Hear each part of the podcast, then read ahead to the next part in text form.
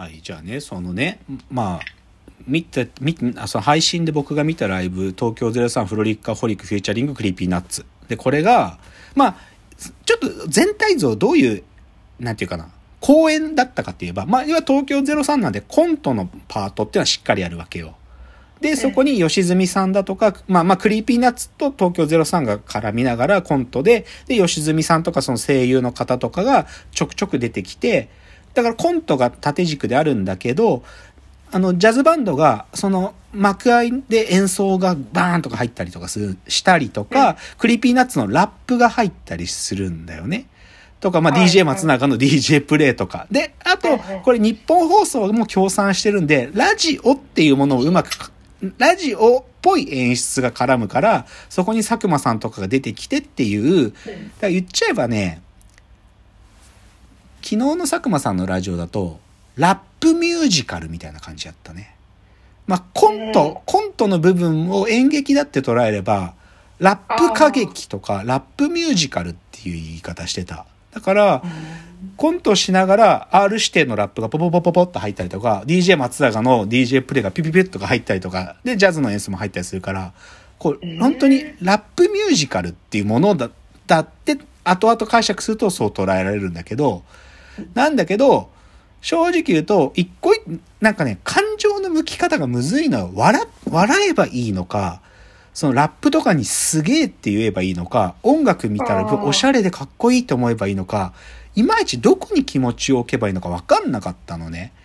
で、で、前半部分で、僕が少なくとも配信見てて明確にここは受ける、受けてるなっていうか面白いなと思ったのは吉住さんのお芝居。吉住さんのが出てくるところだけではもうひたすら大爆笑が起きてるなってことはわかるわ。で、つまりね、会場がね、どこでどう受けてるかっていうのがあんまり配信に伝わらないのよ、これ。今回の。あで、理由は大きく2つだと思ってて、1つはね、なんジャジャズバンドのでっかいビッグバンドが入ってるから、彼らの音を拾わなきゃいけないっていう意味で、音響の多分理由で、客席の声を拾うっていう配信の音響の使い方できなかったんだと思う。うん、な生バンドの演奏をちゃんと拾わなきゃいけないから客席の音拾いすぎちゃうと生バンドの音が拾いきれないんでだから客席がどこで受けてるかっていうのが配信に載せらんなかったんだと思う音として。っていうのが配信とリアルの結構乖離があったとこ。でもう一個重要なのは武道館でマジで360度の演出だからでね、うん究極バンドがやる、行われる場所で中央のコントが行われるステージ、で、ラジオっぽい演出が行われる、ラジオ DJ ブースみたいな場所がね、多分すっごい離れてるんだよ、多分。会場行くと多分わかるんだけど、その離れた空間で、だけど、その、バンドが、こっちでボカーンと何か起きた時、バンドがすぐにスタートして、とか、ラップがバコーってここで入るっていう、その広い空間なのにその同期した時間の演出があるところとかが、多分もっと臨場感があるはずなんだけど、でも配信はさ、もう随時カメラをスイッチングするから、うん。で、かつさ、東京03のコントって、もう感情の機微をいかに上手に表現するかっていうコントだからさ、引きで取っちゃあんま意味ないわけ。なんか、変なことに巻き込まれてる人の巻き込まれてる人の顔のリアクションとか取らなきゃいけないから、かなり寄ったカメラで撮らざるを得ないんで、その空間のデカさが意識できないのでね、配信側が。うんだから、音響っていう意味と、会場の空間がし360度のでっかい会場の演出をしたからこそ、配信がそれだと分かんなかったっていうのが、多分この際なんだと思う。で、行った人たちは、その空間がマジですごかったというわけ。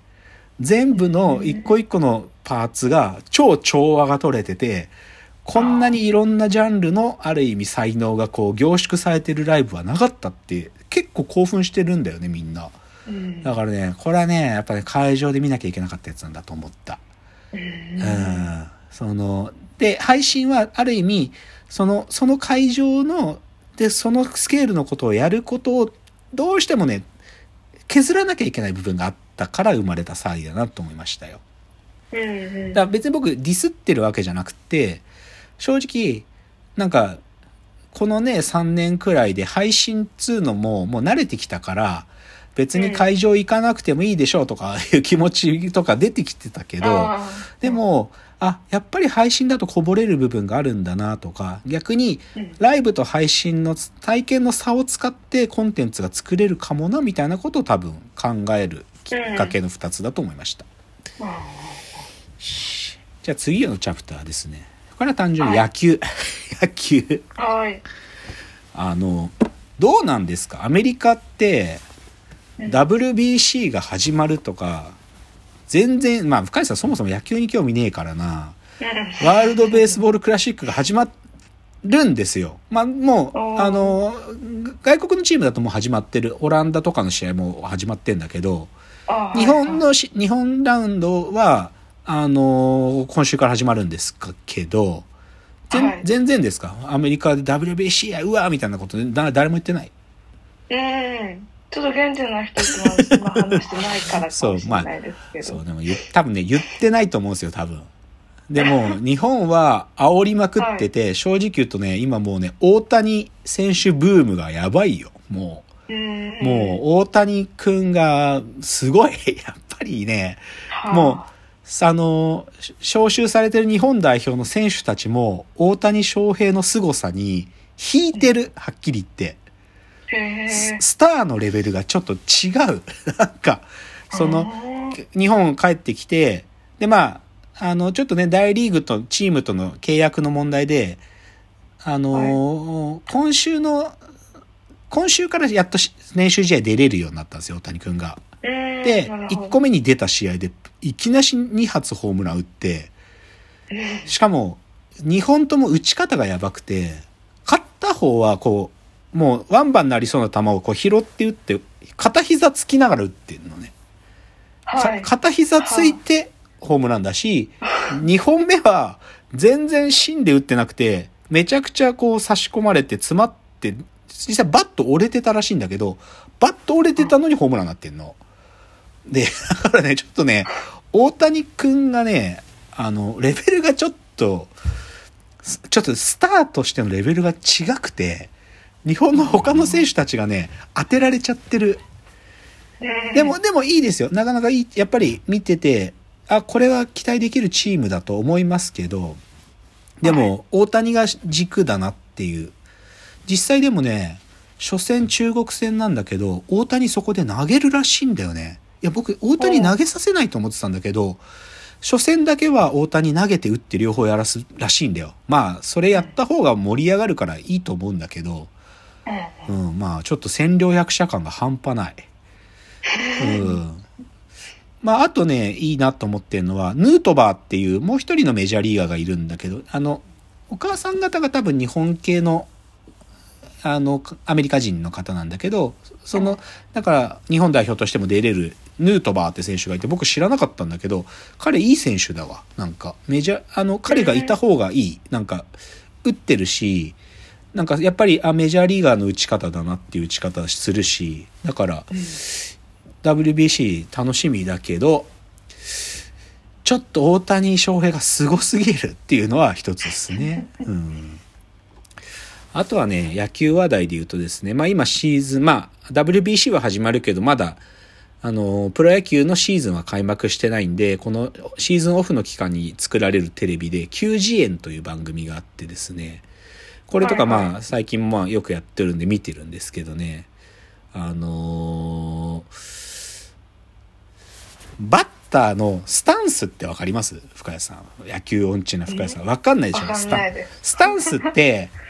あのさ、こうバッターボックスにどういう風に足を置くかっていう、その立ち方のことをスタンスっていうのね。で、はいはいスタンスって普通にさ、なんていうか、ピッチャーに対してこう、前足と後ろ足をこう、平行に置くっていうのは、こう、普通のスタンスなんだけど、それをちょっとこう、開いてピッチャーを向いたりするの、オープンスタンスとか、閉じてこう、ちょっとせ背中をピッチャーに見せながら構えるのをクローズドスタンスって言ったりするんだけど、このスタンスの回をやってたのね。うん。で、あの、僕、門田って選手好きだったんだけど、で、門田が言うには、門田はスタンスがね、3×3×3 の27通りあったとかいう説をてか、あの、門田も死んじゃったんだけど、去年、去年だったかな、門田が亡くなったのは。でも、その門田が喋ってるインタビューで、スタンスが27パターンあったとか言って、でもね、やっぱね、スポーツって、どんだけ頭を整理できるかってことなんだなってすっげえ分かった。なんか、まあ、要はさ、いろんなジャンルの、いろんな球種のボールや、その状況によってはさ、もうある種組み合わせはものすごくあるわけじゃん。で、その全ての組み合わせに対して、全部を想定することはできないけど、その選手が持ち得る限りの引き出しで、その、こういう時が来たらこのパターンで打つんだっていうのを、角田は 3×3×3 の27の通りで整理してたっぽいのよね。で、それとかね、聞くと、あ、やっぱり、こう、なんか、シミュレーションのスポーツだなってすっごい思う。なんか、どんだけ事前に頭を整理できていて、で、その自分が整理したもので、起こる複数の変化に対応できるかっていう競技なんだなってことがすごくよくわかりました。面白い。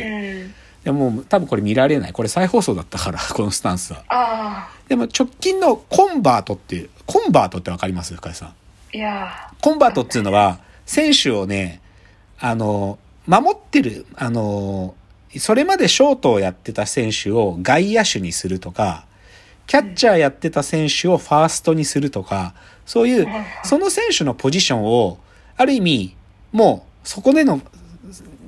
内野手だったのをやめて、お前、来季から外野手とか、そういうふうに選手のポジション変換をすることをコンバートって言うんですよ。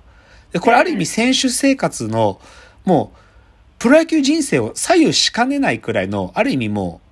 最後の一手なのね。もうポジション変えるっつうのは。なので、その回をやってて、あ、やべもう時間ないや。ちょっとこのコンバートの話ね、気になる話題一個だけあってね、それ話しますね。じゃあ次です。はい